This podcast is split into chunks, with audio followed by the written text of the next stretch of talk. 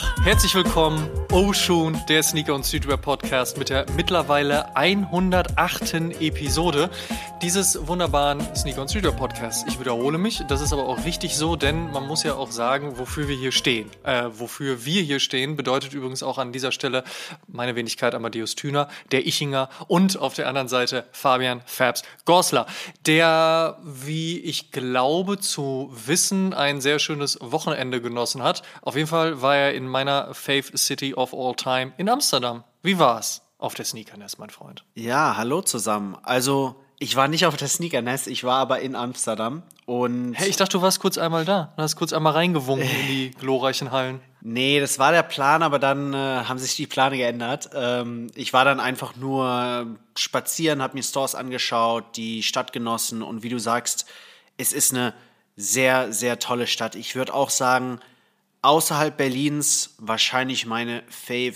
City in Europa. Das ist ein Statement auf jeden Fall. Aber ich hätte trotzdem schwören können, ich hätte irgendein Foto von dir bei Instagram gesehen, wo du irgendwie an den, an den äh, Messehallen vorbeigelaufen bist. Aber vielleicht war das auch nur im Rahmen des kompletten Overkills, den ich von vielen Menschen gesehen habe, die eben auf der Sneakerness waren. Ich war sehr traurig, dass ich es leider nicht geschafft habe, aber ähm, Rotterdam steht ich glaube, es ist Ende September oder Oktober an. Mindestens auch eine sehr sehenswerte Stadt, wenn wir über die Niederlande sprechen. Und dann bin ich mal gespannt, wohin die Sneakerness es noch ziehen wird im Laufe der nächsten Monate. Aber spätestens in einem Jahr haben wir auch wieder Amsterdam und äh, vielleicht machen wir dann die große Oshun Sneakerness Amsterdam Episode. Wir werden es sehen. Bis dahin sprechen wir aber erstmal noch ein bisschen über unsere latest Pickups. Fabs, was gab es zuletzt bei dir Gutes? Bei mir gab es den Travis Scott Air Trainer 1 in der Grey oder Top Haze Colorway. Ja, wie ich in der 106 schon erzählt habe oder gesagt habe, der Travis Scott Air Trainer ist für mich Travis Scotts bester Schuh of all time. Deswegen war ich sehr happy, als ich nicht ein, aber zwei Raffles gewonnen habe. Also One to Rock and One to Stock wird man ja sagen. Vom selben Colorway tatsächlich. Vom selben Colorway. Hast du es auch nur für den Colorway versucht? Nein, ich habe es für alle versucht. Also für beide meine ich. Oder der Gierige. Ja, wenn man beide haben kann, warum nicht? Ähm, aber ja, ich würde sagen, von den beiden ist auch der Top Haze mein Lieblings. Und deswegen bin ich super happy, dass ich den jetzt auch doppelt habe, weil ich den jetzt so oft tragen kann, wie ich will und trotzdem noch ein Fresh Pair daheim habe. Ja, und bei dir, Amma? Äh, ich habe mir den auch eigentlich wie in Episode 106 gesagt, äh, den Air Jordan 2 Armor Manier geholt. Ähm, bin sehr zufrieden, ehrlicherweise. In 106 hatte ich ja noch gesagt, Cop or Drop, ja, Cop, aber eigentlich die Air Jordan 2 Silhouette nicht meine Fave-Silhouette. Hat sich jetzt dahingehend noch nicht geändert. Aber in Hand ist das wirklich, wirklich gut. Und eben die Stilistik, die James Whitner und Armand Monnier eben auch auf dem Dreier und dem Einer hatten und höchstwahrscheinlich auch auf den Vierer bringen, eben auf dem Zweier, es funktioniert einfach. Er ist wirklich, wirklich gut und ehrlicherweise bin ich auch ein bisschen davon getriggert, dass die Leute auch in meinen Instagram-DMs und in meinen Instagram-Comments auch ein bisschen anti sind, ehrlicherweise. Das triggert mich dann einfach, dass ich dann sage, nee, jetzt finde ich den extra gut, weil es viele Leute gibt, die den eben nicht so gut finden. Ne? Also einfach auch mal so ein bisschen aus der, ich sag mal, Masse herausstechen, ist jetzt ein bisschen zu viel des Guten, aber ne, also einfach auch mal dem eigenen Geschmack natürlich folgen, ist eh immer das Wichtigste, was aber auch bedeuten soll, jeder, der den nicht mag, fair enough. Das war der eine. Und dann gab es ein großes Revival. Und zwar ein Dreier SB Dunk Pack mit Schuhen, mm, die ich unbedingt wieder bzw. haben wollte. Ähm, 2004 gab es einen weiß-grünen SB Dunk Low den sogenannten St. Patties. Der war im Gegensatz zum jetzt veröffentlichten St. Patrick's Day eigentlich keine ja, Collab will man ja bei einem Tag auch nicht sagen, aber der war jetzt nicht zwangsläufig auch wirklich zum St. Patrick's Day gedacht, aber mit den Farben weiß und dann eben grün Details, also grüner Swoosh, grüne Sohle, ist der schon sehr naheliegend gewesen damals. Und das ist so ein Schuh, der ist eigentlich komplett unterm Radar geflogen, weil es eigentlich ein kompletter General Release Colorway auch war. Und 2004, ich meine, da sind solche Dinge halt auch im Sale gelandet. Ich hatte ihn 2008, habe ihn dann leider im Rahmen von einigen anderen Schuhen halt auch verkauft und dem wirklich immer hinterhergetraut, weil es einfach ein sehr cleaner, sehr easy Colorway ist. Ne? Ein weißer Schuh mit grünen Details, perfekt. Und die Paare, die man online gefunden hat. Also bei StockX beispielsweise gibt es keine einzigen. Und die, die man dann zwischendurch mal in so Gruppen oder bei eBay gefunden hat, die waren entweder in der Condition schlecht ähm, oder halt eben auch vom Preis komplett absurd. Und meistens tatsächlich auch noch nicht mal in meiner Größe. Also ich glaube, ich habe eine US 10 mal gesehen, die in einer Facebook-Gruppe angeboten wurde von jemandem aus den, ich glaube aus den USA war es oder aus Südamerika. Ich bin nicht sicher. Auf jeden Fall etwas, wo man auch nochmal mit Zoll hätte rechnen müssen, mit hohen Versandkosten und ähnlichem. Wo ich gesagt habe, boah, das noch. Und dann will er 500 Dollar und der ist echt gut getragen. Das ist es mir dann auch nicht wert. Und dann hatte ich das große Glück, dass ich jemanden gefunden habe, von dem ich eigentlich einen anderen Schuh kaufen wollte, der mir aber erzählt hat, dass er den Schuh noch im Keller hat. Und das war nicht nur der St. Patty's, den er noch im Keller hatte, sondern auch der Skate or Die, den er noch im Keller hatte. Und auch der Skate or Die ist ein Schuh, den ich damals äh, hatte und auch schmerzlich vermisst habe in der Zwischenzeit, der im Preis auch krass gestiegen ist. Und auch für den Vergleich ähm, ist der Deal wirklich sehr gut gewesen. Tatsächlich habe ich den Skate or Die damals bei Release von jemandem abgekauft und ich glaube, ich habe die Geschichte schon mal in einer anderen Episode erzählt. Da bin ich damals noch nach Bochum gependelt, jeden Tag zum Arbeiten, also von meiner kleinen Heimatstadt nach Bochum, Stunde hin, arbeiten, Stunde wieder zurück. Und die Person kam aus Dortmund und du fährst über Dortmund auf dem Weg zu mir in die Heimat. Und dann war es wirklich so, Zug hält in Dortmund an. Ich guck aus dem Waggon, derjenige sucht mich, kommt zu mir rüber, man gibt die Box, man bekommt, äh, man bekommt die Box, man gibt das Geld und dann steigt man auch wieder ein, beziehungsweise zieht den Kopf schnell raus, weil der Zug innerhalb von zwei Minuten dann noch weiterfährt. Ähm, und dann hatte ich den Schuh und habe den tatsächlich auch bei ähm, Recording Sessions meiner damaligen Rap-Crew am Fuß gehabt, wo wir einen Song mit Timmy von Pimpulsiv aufgenommen haben. Ich weiß nicht, ob die Band noch mal jemandem etwas sagt. Daraus ist dann später ja ähm, auch noch einiges anderes Großes hervorgegangen und äh, auch Casper-Kollaborateur gewesen und so. Aber ich schweife ab. Auf jeden Fall hatte der Schuh viel ähm, Erinnerung für mich. Und auch da habe ich mich sehr gefreut, dass die Person dann zu mir sagte, ja, den habe ich auch noch unten im Keller liegen. Und somit waren schon so zwei Schuhe, mit denen ich nicht gerechnet hatte, die unten im Keller lagen, Teil dieses Packages, das aber eigentlich nur existierte, weil ich nämlich folgenden wollte. Und zwar einen Schuh, den ich noch nie besessen habe, den ich tatsächlich noch nicht mal live bei jemandem am Fuß gesehen habe, außer bei Sneaker Bob, Shoutout an dieser Stelle, aber dann halt eben auch nur auf Instagram, weil ich glaube, glaube, als Bob und ich uns gesehen haben oder die Male, die Bob und ich, äh, Bob und ich uns gesehen haben, hatte er nie am Fuß. Es ist der Dunkel, der Nike SB Dunk High, Uncle, gemacht von Futura, ähm, ein unfassbar wahnsinnig großartiger Schuh und mal wieder die Bestätigung, dass meine Aussage, ich mag eigentlich keine schwarzen Midsoles, kompletter Quatsch sind. Ähm, dieser Schuh, ich will nicht gerne mit dem Wort Grail um mich schmeißen, weil das wird halt einfach sehr stark abgenutzt und ähm, das muss nicht sein, aber ich glaube, es kommt sehr nah dran. Also in meinen mindestens Top 10 SB-Dunks of all time und ich glaube, mittlerweile weiß man, dass ich extrem großer SB-Dunk-Fan bin und dementsprechend sehr, sehr, sehr, sehr viele SB-Dunks extrem feiere. Das macht die Liste dann also schon sehr klein, wenn er in der Top 10 landet. Aber dort landet er vielleicht sogar in der Top 5, aber ein unfassbar großartiger Schuh. Ich freue mich sehr, dass ich ihn jetzt zu Hause habe. Endlich die anderen beiden wieder in diesem Dreier-Packaging. Es war krass.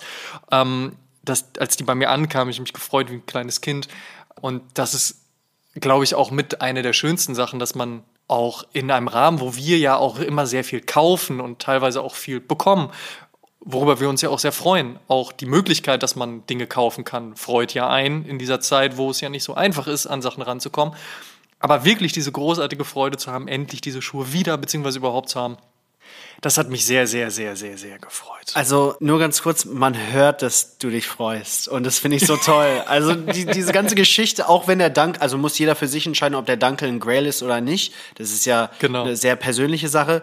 Die Geschichte, ja, die Pickup-Cop-Geschichte ist auf jeden Fall eine Grail-Level-Geschichte. ja, also im Großen und Ganzen auch wirklich echt viel Glück gehabt, ehrlicherweise. Ne? Also ich muss an der Stelle auch sagen, der Deal ähm, oder der Erstkontakt kam über eine Facebook-Gruppe zustande, eine SB-Dank-Facebook-Gruppe. Und ich habe der Person dann geschrieben und meinte aber auch direkt so, hey, lass uns telefonieren. Und da war die Person direkt auch down mit. Und ich finde, das ist ein gutes Zeichen, wenn man halt nicht irgendwie, und wir glaub, ich glaube, wir kennen alle diese Chatverläufe mindestens haben wir sie gesehen, wo Leute schreiben, yo, Bro, kannst du das machen, Bro, was geht ab, Bro, was hier, Bro? Und so, wo man schon weiß, das wird kein guter Deal. Und in dem Fall war es wirklich so, wir haben miteinander telefoniert und auch er jetzt ähm, einfach schon ein paar Jährchen länger in diesem ganzen Sneaker-Ding mit drin. Er kannte den Podcast, er wusste also dementsprechend mich einzuordnen. Er kannte auch Turnschuh TV. Er ist mit Simon wohl auch ein bisschen connected. Zumindest haben die sich auch schon ein paar Mal gesehen. Ich weiß jetzt gar nicht, ob Simon wüsste, wer er ist, wenn ich mit ihm drüber sprechen würde, aber es gibt zumindest halt diese Connection halt und einfach jemand, der auch wirklich Ahnung und Liebe für dieses ganze Turnschuh-Ding auch eben hat. Und der direkt gemerkt hat, ey, da ist jemand, der hat Bock, diese Schuhe zu kaufen, weil er da viel Liebe für hat. Und ich habe direkt gemerkt, da ist jemand, der auch, dem ich auch vertrauen kann. Ja, also von dem ich auch etwas abkaufe, der wiederum ja auch Liebe für dieses Spiel hat. So. Und dann haben wir uns echt lange unterhalten, auch ein bisschen über Gott und die Welt, ein bisschen hier, ein bisschen da und so weiter und so fort. Und das, der Vibe hat einfach gestimmt. Und deswegen ist man sich beim Preis auch extrem sehr, also es ist extrem, wir sind uns sehr, sehr schnell einig geworden. Das war kein großes Handeln. Er hat gesagt, guck mal, das habe ich aufgerufen, aber ey, ich weiß, wo sie landen, ich würde damit entgegenkommen. Dann habe ich gesagt, pass auf, was ist, wenn ich die zwei noch dazu nehme, lass uns doch den Preis machen und ich respektiere auch deinen Preis, also ich muss jetzt gar nicht mehr an dem noch handeln, so ist doch cool. Und er so, ja, super, perfekt. Das Ding war innerhalb von ein paar Tagen geritzt und ein paar Tage in Anführungsstrichen hat es nur gebraucht, weil wir halt auch ein bisschen was anderes zu tun haben, als halt irgendwie Turnschuh-Deals zu machen, so weißt du? Also das, das war auch eigentlich der einzige Grund, sonst hätte man das auch innerhalb, glaube ich, von fünf Minuten haben können. So. Also das hat mich, wie gesagt, auch einfach sehr gefreut und das weiß ich sehr zu schätzen. Und da draußen gibt's halt eben noch so Leute, die das machen. Und das hat auch gar nichts mit dem Alter zu tun. Ja, also nicht falsch verstehen, nur weil jemand jetzt super lange im Sneaker-Game ist, heißt es nicht, dass es ihn besser macht. Aber ich glaube, das Verständnis dafür ist halt eben schneller da. Aber wie gesagt, man findet viele dieser Leute. Ich habe viele gute Deals in den letzten Jahren machen können. Ähm, und ich glaube, ich habe auch viele gute Deals in den letzten Jahren auch Leuten angeboten und das ist einfach eine gute Geschichte und das finde ich sehr, sehr wichtig. Ja, nice. Finde ich auch. Und last but not least gab es dann noch eine andere Geschichte, die ist so ein bisschen raus aus diesem Turnschuh-Ding ähm, und vielleicht teasert das so ein bisschen was an, worüber ich dann in der nächsten Episode eventuell ein paar Minuten länger spreche.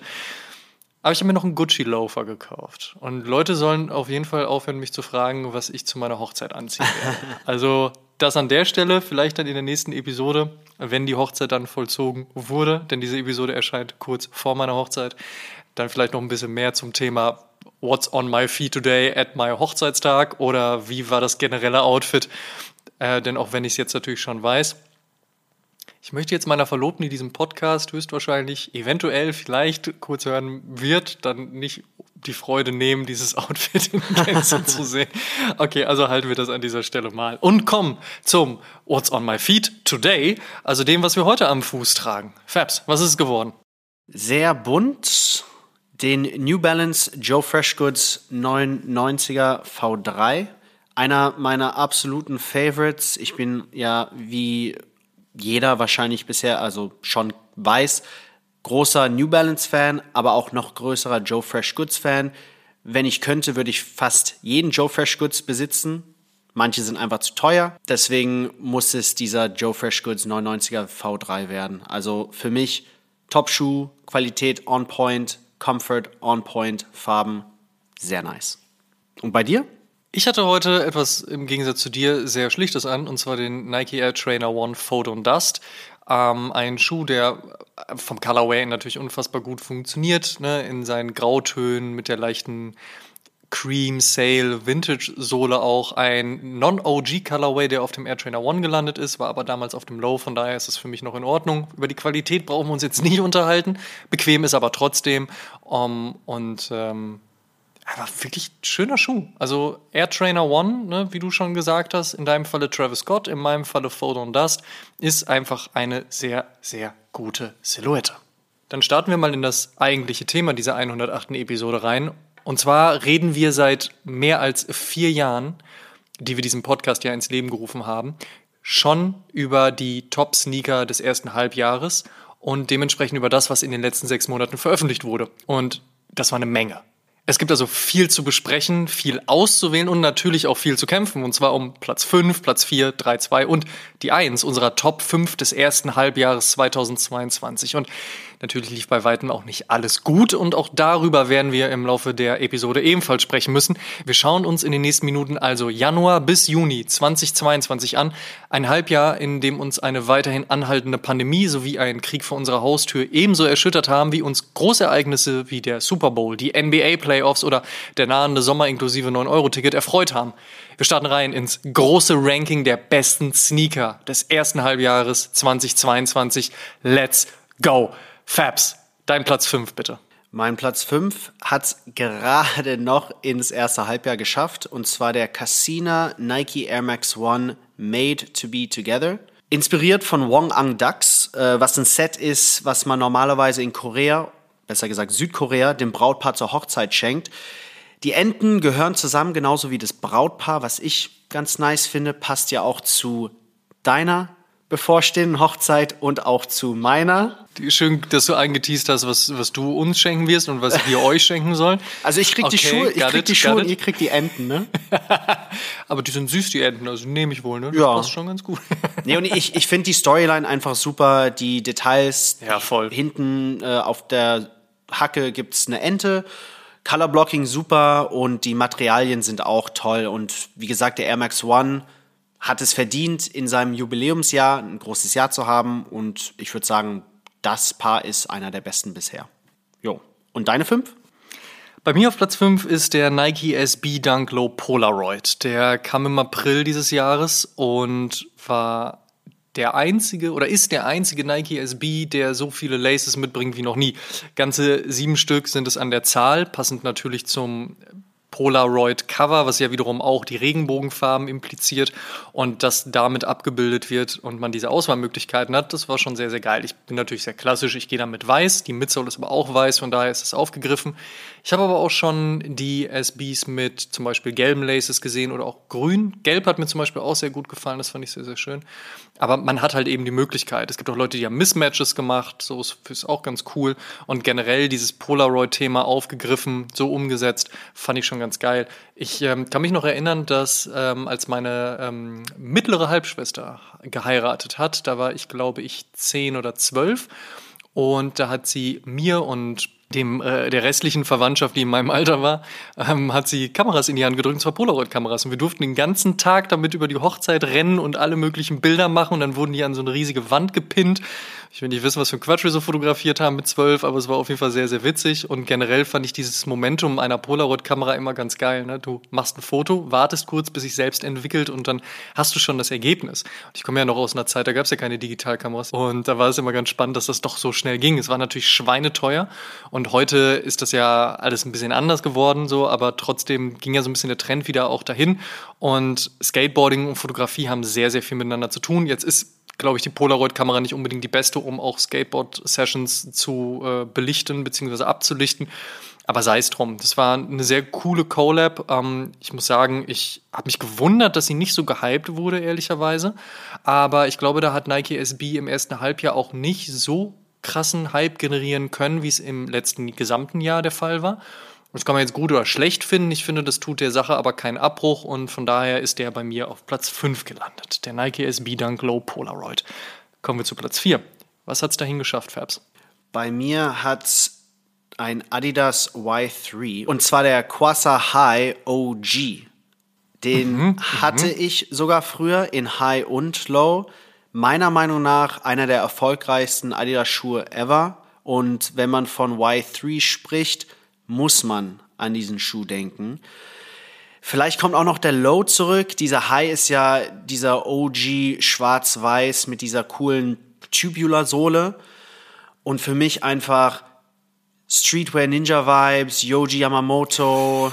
das stimmt. Das ja. war, das war wirklich, das war ja. der Look von circa, keine Ahnung, 2014 bis 16 vor allem in ah. New York, da war ich in New York und in Soho, da hat man so viele Leute in, in diesen baggy Shorts rumlaufen sehen mit den Kassas und dann im Oversized Hoodie, alles in schwarz natürlich, also für mich Must Cop und ich freue mich sehr, dass der zurückkommt. Und ich hoffe wirklich, ich hoffe, dass der Low auch kommt, weil ich finde den Low noch besser als der High. Und da würde ich mir wahrscheinlich jeden Colorway kaufen.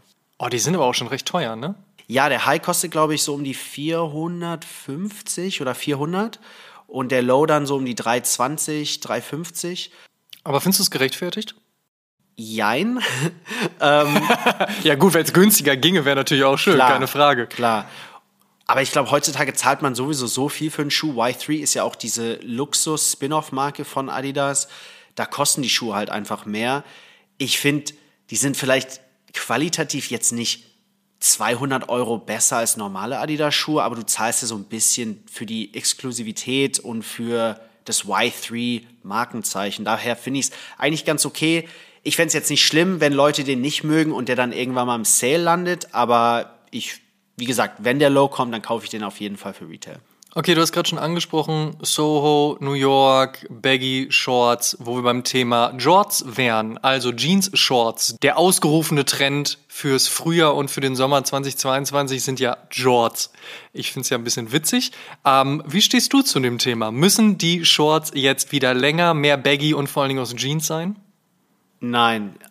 Also einfach nur, einfach nur nein. Pause. Nein. Einfach nur nein ich habe jetzt nichts gegen, ich hasse das Wort Jorts, aber ich habe nichts ja, gegen Jorts prinzipiell. Ich finde Jeans-Shorts, die nicht ganz so baggy sind, okay. Sind die Streetwear? Vielleicht nicht. Die sind vielleicht ein bisschen mehr Skate, ein bisschen mehr Hipster-Indie. Aber super baggy 2000er Jorts, nee, muss meiner Meinung nach nicht sein. So, und dein Platz 4, Amadeus, was wäre der?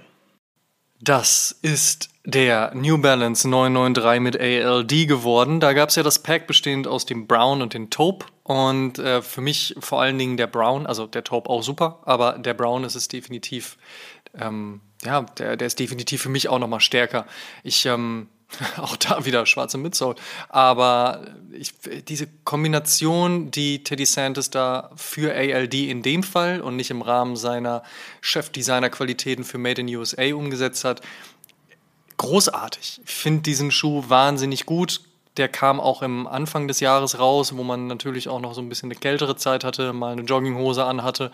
Also gerade in dieser Stilistik hat er einfach unfassbar gut funktioniert, funktioniert er auch weiterhin. Eigentlich gibt es auch nicht großartig viel zu, zu sagen. Also einfach 993 ALD, wahnsinnig gut. Deswegen mein Platz 4. Beef and Broccoli. Yes, man. Beef and Broccoli. Was ist bei dir auf Platz 3 gelandet, Fabs? Wir nähern uns den oberen Plätzen. Also, bei mir auf Platz 3 ist ein Schuh, der wahrscheinlich für viele sehr unerwartet und meiner Meinung nach auch sehr underrated ist.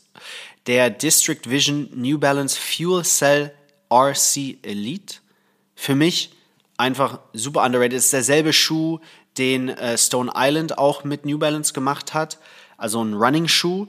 District Vision ist eine Brand aus LA, die die Welten von Fashion und Running näher aneinander bringt. Also die machen sehr viele coole Running, äh, Performance Running Gear, aber auch, wie gesagt, hier ein paar coole Schuh-Collabs. Und was ich an dem Schuh mag, ist erstens, der ist saubequem. Zweitens kannst du den wirklich zum Running anziehen, aber auch einfach so zum Stylen auf on the street. Und die Colorways sind sehr, sehr simpel. Einer ist Triple Black, der andere ist Triple White.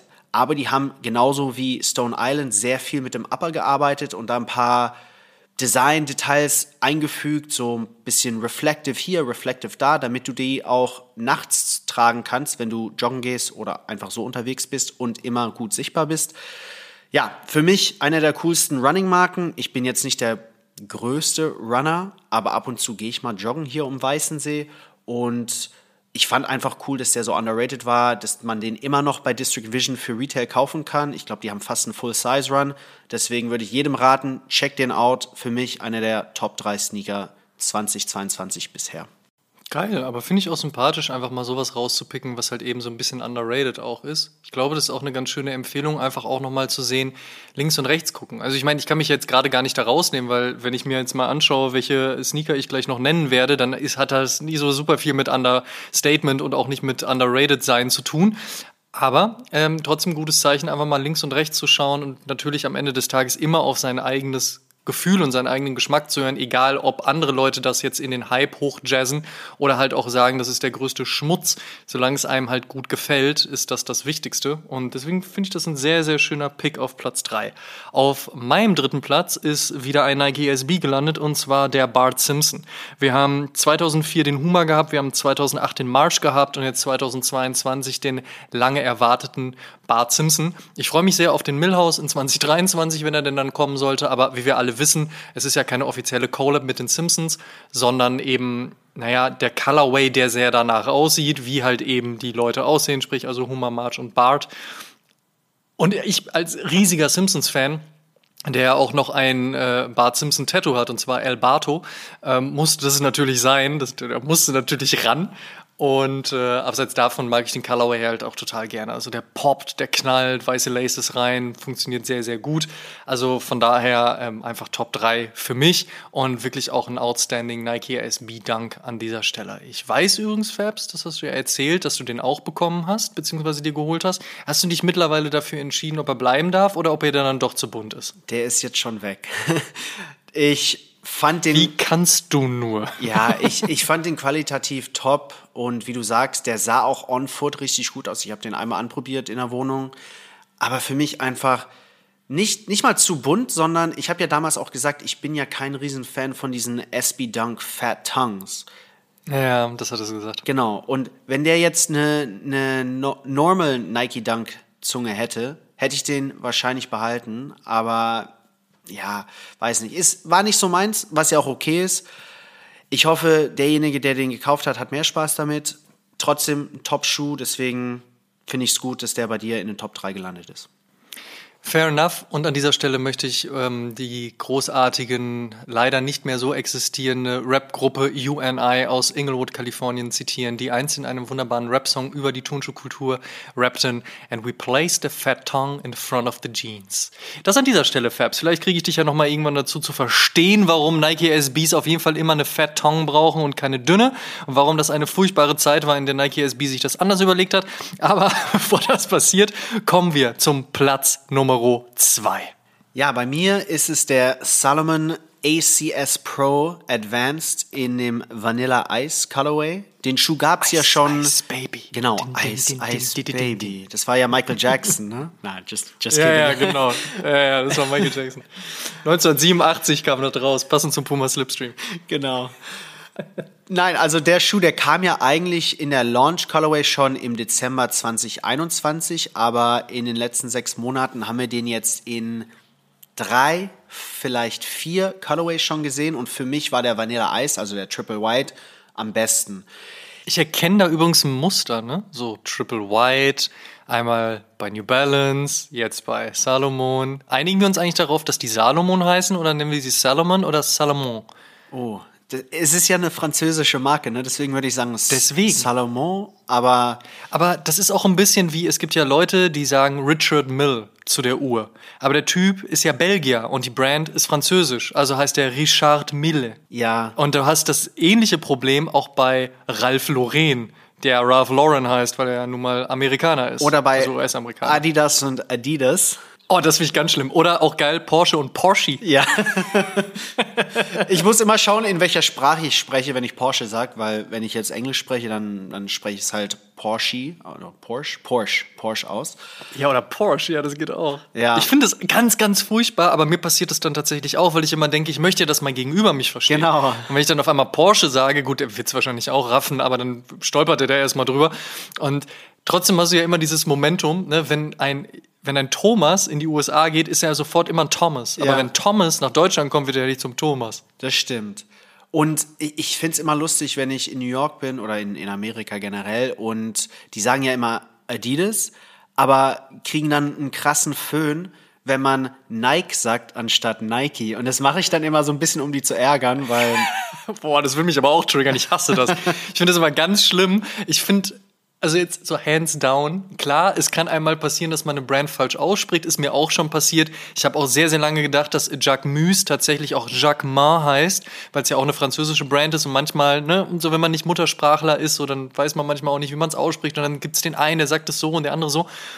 Aber bei Nike und Nike, wo seit Jahrzehnten dieses Dokument durch das Internet geistert, wo Nike ganz klar auch die Aussprache definiert hat, das triggert mich immer hart, wenn ich dann so YouTuber oder andere Podcaster oder meinetwegen Influencer höre, die dann sagen so, ja, der neue Nike und dann hier der neue Nike und dann gibt's noch was Neues von Nike. Dann bin ich immer so, Digga, wirklich, ah, Get your shit together.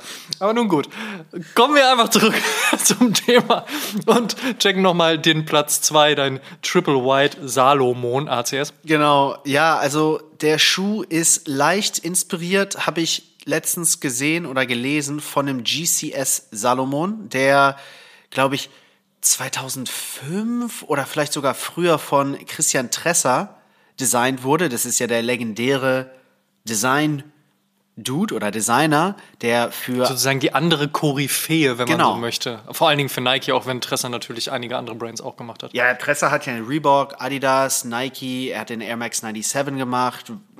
Einer der ikonischsten Designs ever. Und ich finde, erstens ist es ein cooler Fakt, wenn man den Schuh hat und es weiß. So ein bisschen so, if you know, you know. Aber auch damals, zu der Zeit, hat Salomon oder Salomon noch zu Adidas gehört. Und deswegen sieht man ja auch so ein paar Details, die man zur Zeit, zu der Zeit auch auf dem Adidas Climacool gesehen hat. Diese eine, Stimmt. genau, ja. auf der ja. Seite diese Climacool inspirierte See-Through Seitenwand, würde ich jetzt einfach mal sagen. Ja, diese Panels, genau. Genau. Und das ist nochmal so ein bisschen so ein If you know, you know. Der Schuh ist natürlich super gehypt. Das hat Salomon auch richtig toll gemacht mit dem Marketing und dem Launch. Aber für mich geht der Schuh in Sachen cool noch ein Stück tiefer, weil er erstens von diesem Schuh inspiriert ist und so ein bisschen Flair von dem Cool hat, was damals mein Lieblingsschuh war 2005 bis 2009. Damals gab es den noch zu kaufen und äh, ja, für mich ein richtig toller Schuh, der zeigt, dass Salomon auch neue Designs droppen kann, die dann auch hot sind. Unser Homeboy Till, der Mann fürs Grobe oder für Instagram, hat ja zuletzt ein wunderschönes Editorial über den Salomon geschrieben und bei Instagram gepostet. Wer es noch nicht gelesen haben sollte, gerne nachholen. Würdest du ebenfalls behaupten, dass Salomon vor allen Dingen im ersten Halbjahr 2022 zur nächsten Hype-Brand geworden ist? Oh, das ist schwierig. Das haben mich schon mehrere gefragt und als ich noch bei High Snobiety war, da war Solomon schon eine Hype-Brand. Also zumindest schon 2018, 19. Vielleicht habe ich das einfach früher gesehen, weil ich mich jeden Tag mit dem Thema und mit News beschäftigt habe. Ich würde sagen, dass Salomon jetzt in den letzten neun bis zwölf Monaten zu einer Mainstream-Hype-Brand geworden ist. Das ist wahrscheinlich auch der Punkt. Ne? Also Hype lässt sich ja auch definieren, ähm, aber auch unterschiedlich definieren. Und da ging es jetzt dann schon eher darum, beziehungsweise meine Frage zielte auch darauf Ja. ab, was so eher so diesen Mainstream-Approach anbelangt. Also da würde ich dann äh, auf jeden Fall zu dem Statement zustimmen, weil man ja jetzt schon Solomons in Footlocker, glaube ich, kaufen kann oder JD Sports hat die auch und es zeigt für mich, dass die jetzt wirklich da angekommen sind, wo der Hauptteil des Sneakermarkts ist, ne? im, im Mainstream-Hype, in dem Footlocker, Young, Young Fashion-Hype. Und ich finde es eigentlich gut, hat Solomon durch die Arbeit die letzten Jahre sich auch verdient. Aber es macht es natürlich auch ein bisschen schwieriger, dann begehrte Colorways zu koppen, was dann auf der anderen Seite etwas blöd ist. Aber man sieht die dann öfters, was auch meiner Meinung nach sehr cool ist. Ist ein Punkt. Ja, und bei dir auf der Nummer zwei? Wir hatten eben schon ALD mit New Balance und jetzt haben wir Jaunt mit New Balance. Es ist der 99 V3 geworden, ein Schuh, an dem, glaube ich, kaum einer dieses Jahr vorbeigekommen ist, oder dieses erste Halbjahr zumindest, aber ich glaube auch fürs gesamte Jahr gesehen, wird der ALD 99 V3 auf jeden Fall eine große Rolle spielen, auch in meiner dann folgenden Top 5 des Jahres 2022. Da bin ich mir ziemlich sicher. Mindestens aber Top 10. Ich will mich nicht zu weit aus dem Fenster lehnen. Ich glaube, wir haben noch ein Halbjahr vor uns, das sehr, sehr, sehr, sehr, sehr viele Releases bieten wird und auch sehr, sehr viel Gutes. Aber zurück zum 99 V3 mit Jount. Ähm, dieses Olivgrün, was dazu kam, auf einer V3-Silhouette, die einfach sehr, sehr stark ist. Ich meine, was soll ich da noch großartig zu sagen? Ich glaube, eine berechtigte Nummer zwei und einfach ein wirklich richtig guter Schuh. So, Jetzt haben wir unsere ersten vier Plätze einmal durch. Bevor wir zu unserer Top 1, zu unserer jeweiligen Top 1 kommen, ist es erstmal noch an der Reihe, ein paar Honorable Mentions zu geben. Natürlich gab es unfassbar viele Releases im ersten Halbjahr 2022 und ja, ich weiß, man hat sich ein bisschen darüber gestritten, wie viele Highlights es eigentlich gab. Ich würde vorwegnehmend mal sagen, es gab einfach sehr viele Releases, es gab aber auch einige Highlights. Und im Vergleich zu 2021 und dem ersten Halbjahr würde ich auch nicht unbedingt da mitgehen und sagen, es gab weniger Großtaten. Man musste vielleicht ein bisschen stärker danach suchen. Aber erstmal die Schuhe genannt, die uns trotzdem viel Freude gemacht haben, auch wenn sie jetzt nicht auf Platz 5, 4, 3, 2 oder dann folgend auf Platz 1 gelandet sind. Fabs, was hast du noch so auf der Liste, was du gerne erwähnen wollen würdest? Oh, das ist jetzt mein Shoutout-Part, da ratter ich die alle ab. Ich habe Let's do this. den äh, Pata Mizuno Sky Medal, den Nike Air Jordan One High Marina Blue, also Reverse Royal, den Nike Sakayo Vapor Waffle Nylon White, a Cold Wall Converse Aeon Active CX, den Nike Air Jordan 8 Rui Hachimura PE, den Joe Fresh Goods New Balance 9060, Anderson Bell Asics HN2S Protoblast, den Triple White Nike Air Force One by Virgil Abloh for Louis Vuitton, Travis Scott Nike Air Trainer One, Asics Gel Light 3 A Few One of One, fand ich für die Community Engagement sehr cool. Den Nike Air Max One Treeline, super underrated und den habe ich sehr oft in Amsterdam gesehen. Und zu allerletzt den St. Patrick's Day Nike SB Dunk Low, also den von diesem Jahr. Nicht den, den du gekoppt hast. Das ist eine schöne Auswahl. Ich hätte ehrlicherweise auch damit gerechnet, dass der Air Trainer One von und mit Travis Scott noch in deiner Top 5 gelandet wäre. Aber sagen wir mal so, wenn wir eine Top 10 gemacht hätten, Platz 6 oder dann doch nochmal woanders? Also ich finde den Schuh gut und ich finde, es ist Travis Scotts bester Schuh bisher. Aber ist er einer der besten 10 in diesem Jahr? I don't know. We'll see. Hm, okay, okay, okay, du hältst dir das noch offen. Ja, manche Schuhe wachsen ja auch mit der Zeit. Das muss man ja auch ganz klar sagen. Manchmal hat man auch diesen Moment, dass man einen Schuh gut findet und dann trägt man ihn und dann verbindet man natürlich irgendwann Geschichten damit und Emotionen und plötzlich wird er von einem so, ja, ganz nett zu einem, oh, der ist unfassbar gut oder man stylt ihn plötzlich nochmal anders. Also all diese Dinge können ja auch dazu führen, dass halt eben auch eine Top 5, die wir im ersten Halbjahr rausbringen, vielleicht auch komplett anders und konträr zu dem sein wird, was wir dann Ende des Jahres sagen werden, ohne dass wir dann auch nochmal bedenken, dass da wahrscheinlich neue Schuhe dazukommen. Ne?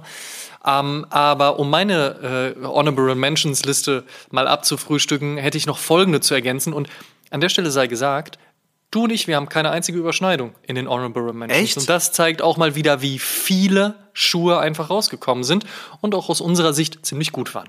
Als da wären der Nike Air Jordan 2 mit Armand Manier, der Nike Air Jordan 3 Musselin, ein großartiger General Release, der Nike SB Dunk Low Paisley, der unfassbar viel Spaß gemacht hat, wenn man sich dann überlegt hat, hm, cutten oder nicht cutten, Obermaterial wegnehmen oder nicht.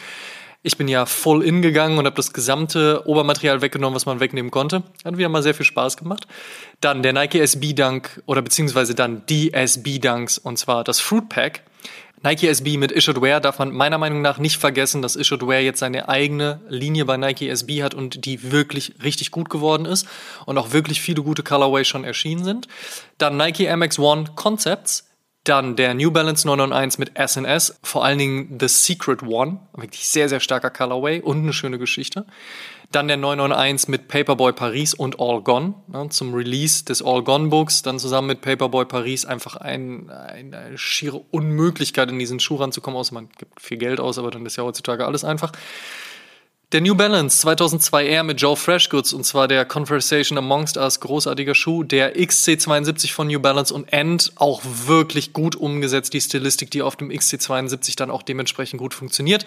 Von Reebok gab es den Answer 4 mit Packer Shoes, beziehungsweise war das ja auch schon wieder ein Package, da gab es ja auch mehr Colorways, fand ich auch großartig. Der Reebok Club C85 mit Amongst Few, wirklich clean und easy.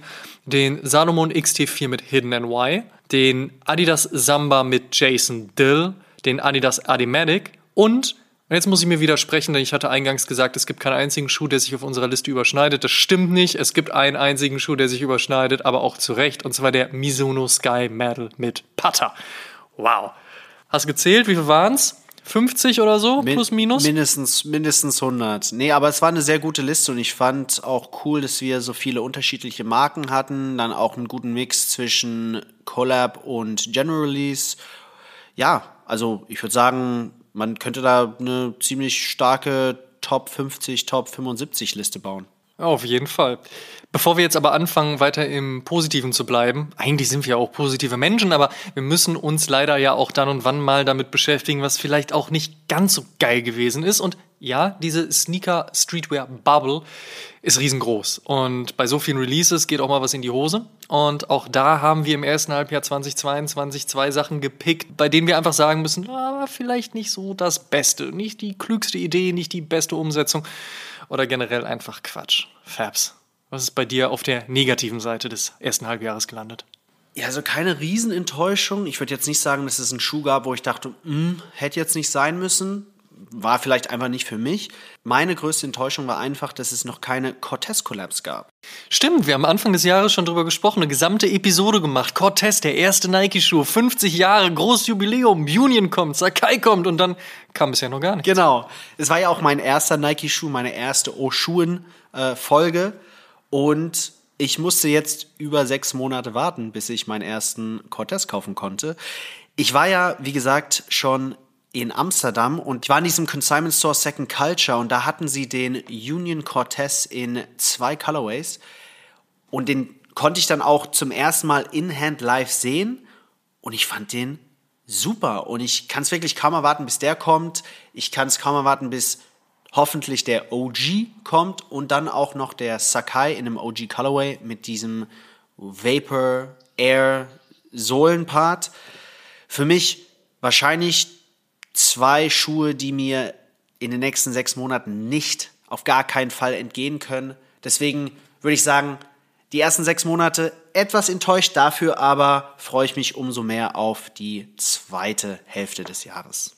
Was sagst du dazu, dass auch Nike SB sich den Cortez rangeholt hat und jetzt diese Nike SB Blue Ribbon Sports Geschichte daraus gebaut hat, also das Upper des Cortez genommen hat, aber dann natürlich eine passende Skateboard fähigere Sohle, wobei man ja auch sagen muss, ne, Charlie's Angels und so, also Farrah Fawcett konnte ja auch mit dem Cortez Skateboard fahren, aber Spaß beiseite. Ähm, auch das wird ja jetzt adaptiert, wird nochmal in ein anderes ähm, Konstrukt gestrickt, sozusagen. Was hältst du davon? Ich finde es cool. Ich finde, der Cortez ist ja nicht jedermanns Schuh und die Sohle ist, muss man ja sagen, auch relativ outdated, da es ja auch Nikes erster Schuh war. Und wenn man da Updates hat, finde ich das eigentlich ganz cool. Es muss ja nicht immer nur der OG sein. Man hat es ja auch bei anderen Marken, nicht nur bei Nike, aber auch bei New Balance oder bei Adidas und Reebok gesehen, dass halt alte OG-Silhouetten einen Remix bekommen und die dann auch ganz gut funktionieren. Also ich kann es mir bei dem auch sehr gut vorstellen, dass der ganz gut ankommt. Ich skate ja nicht, also deswegen weiß ich nicht, wie der von der Performance ist, aber ich, ich stelle mir das ganz, ganz okay vor. Ja. Und jetzt wären wir bei deiner Enttäuschung angekommen, Amma. Was sagst du? Was hat dich richtig genervt? Ja, genervt trifft es, glaube ich, da sehr, sehr gut. Schon fast abgefuckt hätte es mich. Nike Dunk Low Panda. By you. By me. Bei was auch immer. Dieser Colorway geht mir so dermaßen auf den Sack. Was natürlich kompletter Quatsch ist, weil es ist Black and White Shoe. Es ist das einfachste, was du haben kannst. Es ist eine gute Color Combination, die bei Nike schon immer extrem gut funktioniert hat, egal auf, auf, auf dem Dunk, auf dem, auf dem Air Jordan oder wo auch immer. Aber dass dieser Schuh über diese Zeit einen so die immensen Hype generieren konnte und dass selbst Leute auch nach dem sechsten Restock immer noch von einem Restock gesprochen haben und immer noch horrende Resale-Preise bezahlt haben, das geht mir nicht in die Birne. Leute, die nachts bis drei Uhr wach geblieben sind, um sich bei Nike by You diesen Schuh zusammenzubasteln, die gesagt haben, wo kriege ich diesen Schuh her? Die, und ich spreche ja auch mit vielen Leuten, die in Shops arbeiten oder Shops besitzen, die sagen, da kommen sie in Horden auf ihren Elektrorollern vorgefahren und drehen durch, nur um diesen Schuh zu kriegen und prügeln sich draußen. I don't fucking get it. Wirklich. Wie konnte dieser Schuh es schaffen? Ich weiß, wie es dieser Schuh schaffen konnte. Es ist natürlich ein komplett cleaner Colorway. Es ist super easy. Es ist die Dunk Low Silhouette. Sie hat den Hype. Er funktioniert. Aber man sieht ihn auch überall. Also, wie langweilig kann etwas sein? Und jetzt sagen wir mal ganz ehrlich, die Qualität ist halt auch einfach echt nicht berauschend. Muss es dann unbedingt der Dunk Low Panda sein? Anscheinend ja ich bin da raus, mich hat's genervt. Aber wenn es nur das ist, ich glaube, dann geht's auch noch. Ja, finde ich auch. Ich finde es nur lustig, wenn man dann Gruppen sieht, wo jeder Zweite den anhat. Ne? Es ist jetzt nicht so, dass man dann einzelne Personen sieht, sondern man sieht Gruppen, wo dann fünf von sieben den anhaben. Er ist wirklich der neue Triple White Air Force One geworden. Und da ist ja zum Beispiel auch so, wenn du in New York wärst, ja, und dann halt jeder Uptowns anhat, also ein Air Force One Triple White, finde ich das sogar noch in Ordnung, weil es ist ja der Schuh der Stadt. Ja, der gehört ja dazu, genauso wie wenn du in LA jedem Cortez sehen würdest oder meinetwegen auch mit dem Chuck Taylor All-Star. Das ist halt eben der Schuh der Stadt. Aber überall Nike Dunk Low von München bis Hamburg bis Chemnitz und zurück nach Berlin, so, what the fuck? Also Leute, sucht euch doch mal ein bisschen was anderes. Da gibt's ganz viel. Fabs und ich haben einiges aufgezählt. Sucht euch da was aus. Vielleicht wird's ja auch die Top 1, die wir an dieser Stelle nennen werden. Ich wiederhole noch mal kurz, was bei Fabs auf den vier Plätzen von fünf bisher waren. Als wir da hätten, auf Platz 5 den Casina Nike Air Max One, auf Platz 4 Adidas Y3 Quasar High OG, auf Platz 3 der New Balance Fuel Cell RC Elite mit District Vision und auf Platz 2 den Salomon ACS Pro Advanced Vanilla Ice. Fabs, deine Nummer 1 des ersten Halbjahres 2022. Was ist geworden? Drumroll, please. Die äh, Nummer 1 ist ein Schuh, der auch schon bei dir auf der Liste war, und zwar der Jound New Balance 990er V3 Du hast es gesagt, ein toller Schuh. Was will man da mehr sagen? Dieses Olivgrün passt einfach perfekt. Es gibt meiner Meinung nach keine schönere, bessere, mehr On-Trend-Farbe als dieses dunkel Olivgrün. Passt auch perfekt zu Jauns Konzept. Sehr simpel und ich finde es cool, dass dieser Schuh auch genauso gut eine Double Taps oder Stussy Collab hätte sein können. Ich finde ihn unglaublich tragbar. Für mich auch der V3 der beste 990er. Deswegen hat für mich alles gepasst. Deswegen für mich Top of the Top of the Top Nummer 1. Das ist spannend, denn meine Nummer 2 ist deine Nummer 1 und meine Nummer 1 ist leicht konträr zu deiner Nummer 1, aber eigentlich auch noch nicht so ganz weit weg. Aber erst rufen wir uns noch mal kurz ins Gedächtnis, was bei mir in den Top 5 bisher drin war. Und zwar auf Platz 5 der Nike SB Dunk Low mit Polaroid, auf der 4 der 993 New Balance mit ALD. Auf Platz 3 wieder ein Nike SB Dunk Low und zwar der Bart Simpson. Dann wieder New Balance mit dem 990 V3 und Jaunt, also deiner Nummer 1. Und meine Nummer 1 ist der 990 V2 mit Teddy Santis, Made in USA, der sogenannte Sea Salt. Keine Collab, sondern ein von Teddy Santis im Rahmen seines äh, Director-Daseins für Made in USA gefertigt und ich will dir gar nicht widersprechen, was Oliv anbelangt, aber würde fast sagen, dass diese Sea Salt, also dieses weiß, beige, creme, schon noch mehr Trend war als Oliv. Aber darüber können wir streiten, können es auch sein lassen. Ich glaube, wir haben beide recht.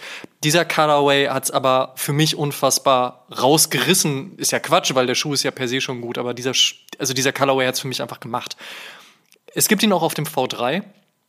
Und da möchte ich dir widersprechen, denn meine Top 99 Silhouette ist tatsächlich der V2.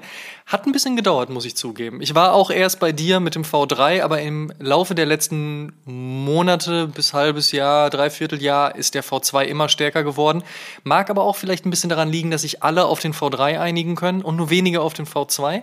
Ich muss aber sagen, gerade so dieses Panel in der Sohle, dieses geschwungene, tropfenförmige, genau das macht's für mich im Design einfach aus. Ich finde den wahnsinnig stark, ich finde den On-Feed wahnsinnig stark, ich finde den qualitativ unfassbar gut und super bequem, ist der V3 aber natürlich auch. Und auch der im Sea Salt Colorway, auch von Teddy Sanders, ist natürlich auch sehr stark. Trotzdem finde ich die gesamtheitliche Designästhetik auf dem V2 für mich einfach persönlicher nochmal geiler. Und auch da muss ich sagen, Teddy Santis, der mit ALD unfassbar viel Starkes gemacht hat, der dann aber auch eben ohne ALD in Form eben seiner Director-Position für New Balance Made in USA extrem viel Starkes macht, der es dann aber auch noch schafft, obwohl er ja eigentlich Made in USA macht, auch nochmal Made in UK Geschichten zu machen, wie jetzt mit dem 991. Unfassbar krass. Wir haben es auch schon in einer vergangenen Episode angesprochen. Es wird spannend bleiben, wie er es schaffen wird, die Stilistiken voneinander zu trennen oder halt eben auch gar nicht voneinander zu trennen. Und vielleicht ist auch genau der letzte Punkt so spannend, dass er es gar nicht voneinander trennen muss, dass sich Leute die Schuhe von Teddy Sanders anschauen und es dann vollkommen egal ist, ob es ein Inline-Produkt ist oder eine Collab. Was wiederum eine Collab weniger hypig, weniger im negativen begehrenswert machen muss, weil ja auch der General Release stark ist, was wiederum auch einen General Release positiv pusht. Und wo es dann am Ende des Tages vollkommen Lade ist, ob du halt einen ALD hast oder einen General Release, weil einfach alles geil ist. Und da muss man einfach sagen, gerade auch jetzt wieder in diesem ersten Halbjahr hat sich gezeigt, New Balance hat ein unfassbares Momentum. Sie machen unfassbar viel richtig. Sie haben Joe Freshgoods, sie haben Casablanca Paris, sie haben auch einen Ronnie Fike, sie haben aber auch eben Jound und sie haben halt eben ALD beziehungsweise eben Teddy Santis. Und in dieser Konstruktion und auch egal ob Running oder halt auch eben 550 oder auch ein 650, also eben Basketball, Court-Silhouette oder auch nochmal ein bisschen was in andere Richtungen, wahnsinnig stark. Und ich glaube, es kommt nicht von ungefähr, dass New Balance in den letzten Monaten und auch Jahren nicht nur in unseren Listen so weit vorne sind und auch, dass du und ich so viel New Balance in unseren Top 5 haben, beziehungsweise auch auf Platz 1, in deinem Falle die Jown Collab und in meinem Falle der Teddy Sanders General Release auf dem V2. Wahnsinnig stark. Auf jeden Fall ein sehr starkes erstes Halbjahr. Ich bin gespannt, was noch kommt. Ich glaube, dein Punkt zu dieser Kombi zwischen ALD, New Balance und Teddy Santis Made in USA und UK ist sehr interessant. Da werden wir auf jeden Fall auch viel mehr sehen in den nächsten Monaten oder in den kommenden Monaten. Ja, das denke ich auch. Ich finde auch, dass Made in UK oder Made in USA UK so als fast als Halbkollab fungiert. Also so ein Zwischenstep zwischen General Release und Collab. Die Collabs werden immer limitierter sein, limitierter sein als ein General Release. Es gibt auch Leuten, die vielleicht eine Collab nicht bekommen können, die Möglichkeit, ein ALD-Style oder ein Teddy Santis Shoe zu bekommen. Ich finde es eine Bombenstrategie von New Balance. Das haben wir jetzt auch mit Kiko Kostadinov und Asics gesehen. Und bei Reebok und Pierre Moss und Kirby Jean Raymond hat es nicht ganz so geklappt oder noch nicht ganz so geklappt, aber ich glaube, das ist auf jeden Fall die Zukunft oder eine, eine, Strategie, die viele Brands jetzt angehen. Und für uns ist es natürlich toll, weil wir dadurch dann auch viel mehr bekommen, als wir normalerweise es bekommen würden. Wenn wir jetzt nochmal von New Balance absehen und versuchen, einen Blick auf die nächsten sechs Monate zu werfen, vor allen Dingen haben wir da ja auch schon viele Teaser von der Jordan Brand gesehen. Es soll der Chicago OG Jordan 1 zurückkommen, aber eventuell so ein bisschen als reimagined, leicht, vintage, wie auch immer. Das wird man ja noch abwarten müssen, aber man weiß mindestens, dass bei der Jordan Brand viel passiert. Reebok pusht gerade sehr stark, vor allen Dingen halt ihre Basketball-Heritage, was ich nur begrüßen kann. Ähm, gleichzeitig natürlich unfassbar viele Clubs C-Collabs, das darf da auch nicht ausbleiben. Ähm, Essex scheint auch wieder Aufwind zu kriegen, nicht nur mit Kiko Kostadinov und all diesen Future 2000er Runnern, sondern auch mal wieder ein bisschen Jedi 3. Ähm, wir haben bei Adidas vor allen Dingen ja gerade die große Gucci Collab gesehen, ja, also eben in die Richtung ist auch noch mal einiges los gewesen.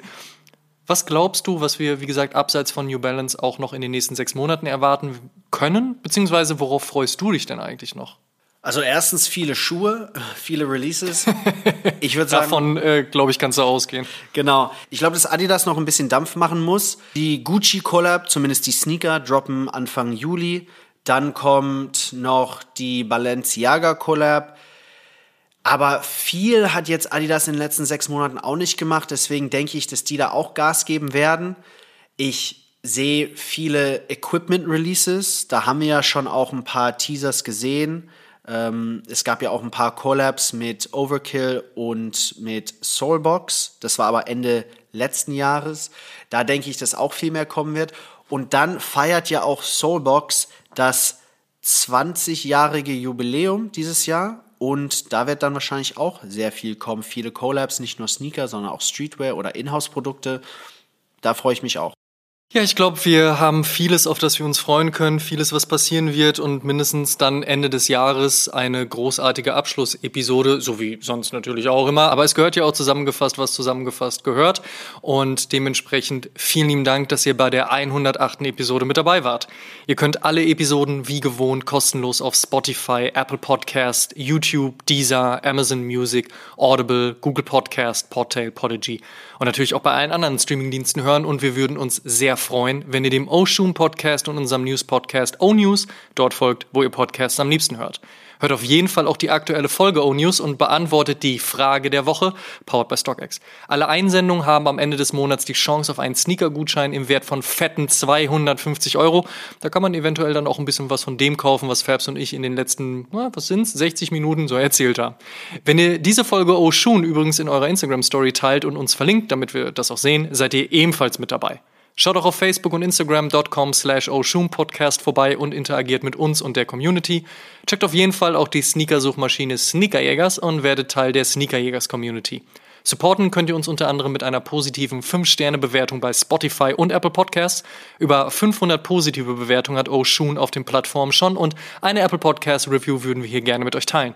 Yogi Holek schrieb erst Ende Mai, bester Sneaker-Podcast. Der relevanteste Podcast zum Thema Sneaker und Mode. Ich mag die neutrale Position der Jungs zu allen Brands und Strömungen der Sneaker-Culture. Einfach nur gut.